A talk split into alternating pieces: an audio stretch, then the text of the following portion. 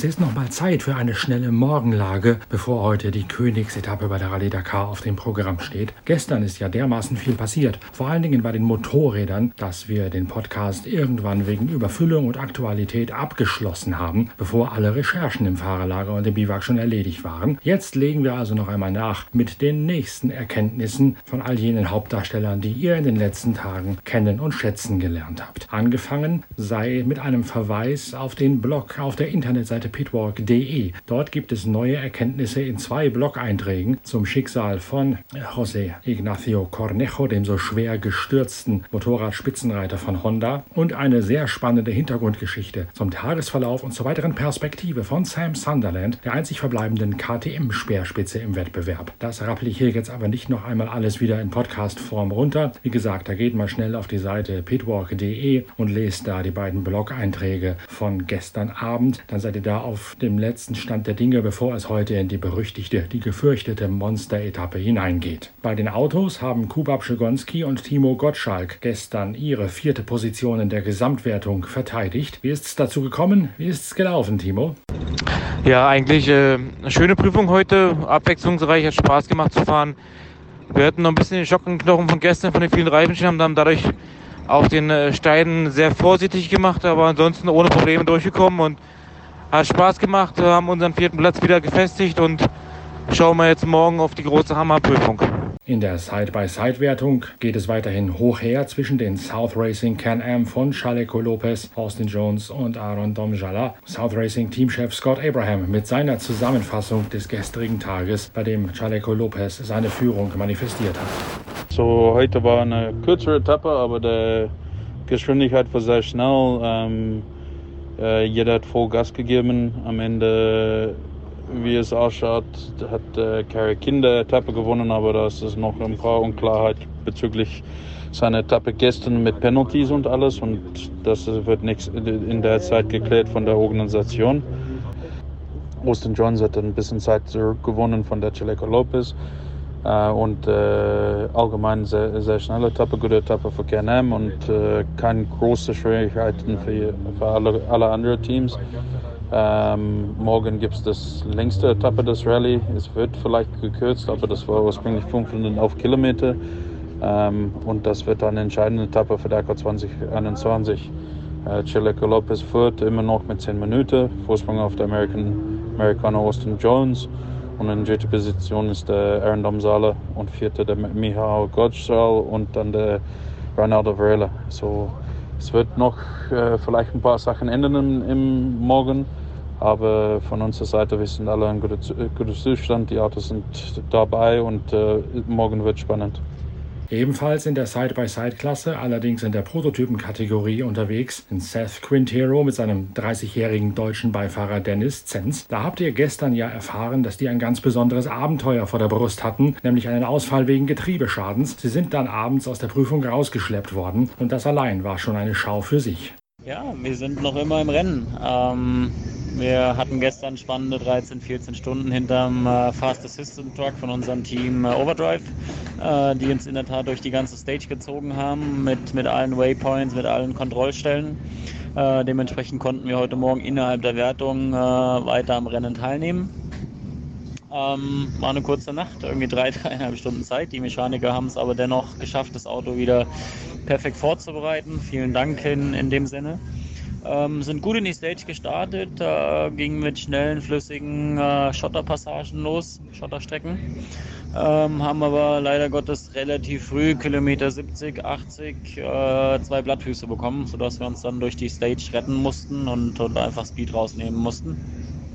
Ähm, ansonsten traumhafte Kulissen heute. Wir sind durch, durch die Berge gefahren. Äh, einzigartig. Ähm, habe sowas noch nie gesehen. Ja, morgen äh, die, die große Herausforderung. Äh, irgendwie angedachte 511 Kilometer, ist ein bisschen reduziert aufgrund von Regenfällen. Wir haben irgendwie 460 Stage-Kilometer mit Dünen. Große Dünen sollen uns erwarten.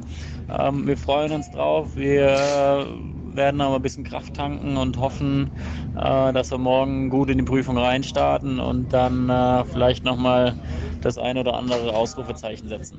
Die beiden Neukonstruktionen von Yamaha, die das X-Raid-Team auf Kiel gelegt hat, sind ebenfalls noch mit dabei. Matthias Ekström fährt in der kleinen Dakar außer Wertung nach einem Motorwechsel mit. Die reine Damenbesatzung von Camelia Liparotti mit Beifahrerin Annette Fischer dagegen, die sind noch im richtigen Wettbewerb mit dabei, haben sich in ihrer Klasse nach dem Ruhetag sogar auf Platz 2 in der Gesamtwertung nach vorne arbeiten können. Der Marathontag Teil 1 war eigentlich ziemlich gut, ist richtig gut gelaufen, hat auch ordentlich Spaß gemacht. Ähm, und wir hatten mega viel Glück, muss ich sagen. Haben, äh, wo ich aus der Stage rausgekommen bin, war noch ein bisschen Licht und wir sind einmal ums Auto drum gelaufen und haben dann festgestellt, dass äh, der Bolzen, der vom A-Arm zur Radaufhängung geht, ja nur noch so vielleicht zwei Zentimeter drin hing am hinteren ähm, Rad und also hinten links. Und dann äh, sind wir mal schnell geworden, weil man natürlich vom End of Stage bis zum Biwak auch eine vorgegebene Zeit hat. Das heißt, wir mussten das nochmal irgendwie reparieren, haben leider auch keine passende Nuss dabei gehabt und haben dann aber äh, dann von dem normalen Radbolzen quasi eine, eine Radmutter genommen und habe die auf die andere Seite draufgeschraubt, damit wir zumindest die 60 Kilometer bis ins Ziel noch schaffen, beziehungsweise ins Biwak. Ähm, das hat auch alles gut funktioniert. Wir haben dann im äh, Biwak mit einem anderen Side-by-Side, der hatte dann die richtige Mutter dabei, repariert. Und ansonsten war nicht allzu viel, was wir hätten machen müssen. In der Früh bin ich nochmal richtig schnell geworden, weil ich über Nacht einen ähm, platten Reifen hatte. Und dann musste ich nochmal ganz fix äh, in zehn Minuten irgendwie das, das Reifen wechseln. Aber das ist ja alles, äh, also sagen wir so, Kindergarten heißt, ähm, überhaupt eigentlich kein Problem. Das könnte alles sehr, sehr, sehr viel schlimmer sein. Ähm, gerade in Bezug auf letztes Jahr, wo wir so viele Probleme hatten, sind wir dieses Jahr einfach nur glücklich, dass wir im Prinzip jeden Tag richtig gut fahren können. Und ähm, ja, es macht wirklich Spaß. Die Marathon-Etappe rückwärts, also dann wieder zum, zum Team zurück sozusagen, nach Neum, war zum Anfang sehr anstrengend, weil sie einfach nur steinig war und fies. Und vor allem die Steine so fies in dem, im Sand in Anführungsstrichen versteckt, weil die sind dann auch noch so gelblich, das, man sieht es fast gar nicht. Ähm, dass wir wirklich langsam tun mussten, haben wir auch gemacht. Wir haben das Auto nicht kaputt gemacht an dem Tag. Das war unser, ähm, ja, unser, unser Anliegen, dass wir gesagt haben, wir wollen vernünftig zurückkommen. Und nach dem letzten CP ist die Strecke super schön geworden. Also wirklich landschaftlich sensationell mit äh, roten Dünen und ganz tollen, tollen Felsen, die, ähm, ja, also die kann man kaum beschreiben. Ne? Die sehen, sind so ein bisschen aus wie auf dem Mars. Ähm, wirklich schön, wirklich auch äh, navigatorisch sehr anspruchsvoll, weil man natürlich nicht ins falsches Tal reinfahren darf, sonst ist man gleich richtig falsch. Ähm, das hat richtig Spaß gemacht. Wir waren richtig happy, nachdem wir da äh, ins Ziel gekommen sind und äh, sind da richtig gut durchgekommen. Ja, dann hatten wir gestern eine Etappe und heute, die kann man im Prinzip zusammenfassen. ähm, ja, sehr, wieder sehr, sehr viele Steine, so gut wie keine Dünen, was äh, uns nicht unbedingt ähm, zugute kommt, weil wir Dünen sehr, sehr gern fahren. Und ähm, Steine sind halt immer gefährlich fürs Auto, dass man sich irgendwas kaputt macht. Und daher, ja, haben wir probiert, das Auto in den letzten zwei Tagen irgendwie durchzutragen. Teilweise ist das wirklich so, also teilweise fährt man in ähm, ausgetrockneten Flussbetten dann wirklich nur noch mit 15 km/h, also da fährt fast keiner schneller, es sei denn, er steht äh, zwei Kilometer weiter an der Seite dann.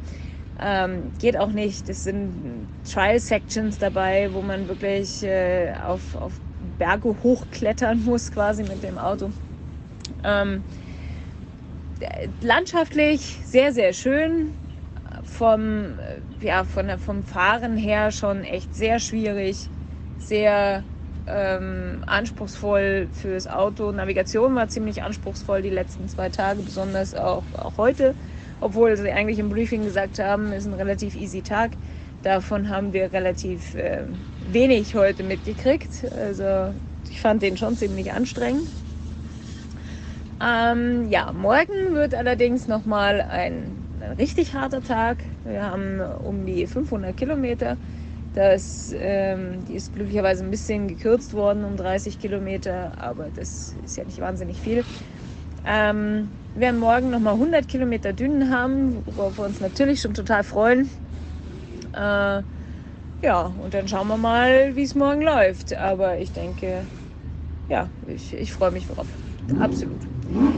Und damit seid ihr auch mit der Nachlieferung des Podcasts gerüstet für den großen Hammer, der heute geschwungen wird. Eine richtige Monster-Etappe. Sie ist zwar wegen Regens, wegen Erosionen und Erdrutschen um 50 Kilometer hinten raus verkürzt worden. Trotzdem gibt es eine wahnsinnige Kombination aus Felsen, Steinen, Schluchten, Gebirgen und Dünen. Alle Fahrer sprechen voller Hochachtung und auch mit ein bisschen Furcht und Respekt vor der heutigen elften Etappe. Es sei die Königsetappe, bei der womöglich die Entscheidung fallen könnte könnte und bei der sich auch in beiden Klassen, sowohl bei den Autos als auch bei den Motorrädern, das Bild noch einmal komplett auf den Kopf stellen kann. Bei den Motorrädern hat Sam Sunderland ein winziges Fünkchen der Hoffnung, wie es dargelegt ist im Blog auf der Internetseite pitwalk.de. Wie dieser Hammertag gelaufen sein wird, das hört ihr dann heute Abend in der nächsten Folge von Daily Dakar im Rahmen unserer Podcast-Reihe der Zeitschrift Pitwalk. Bis dahin, tschüss. Vielen Dank fürs Reinhören. Euer Norbert Okenga.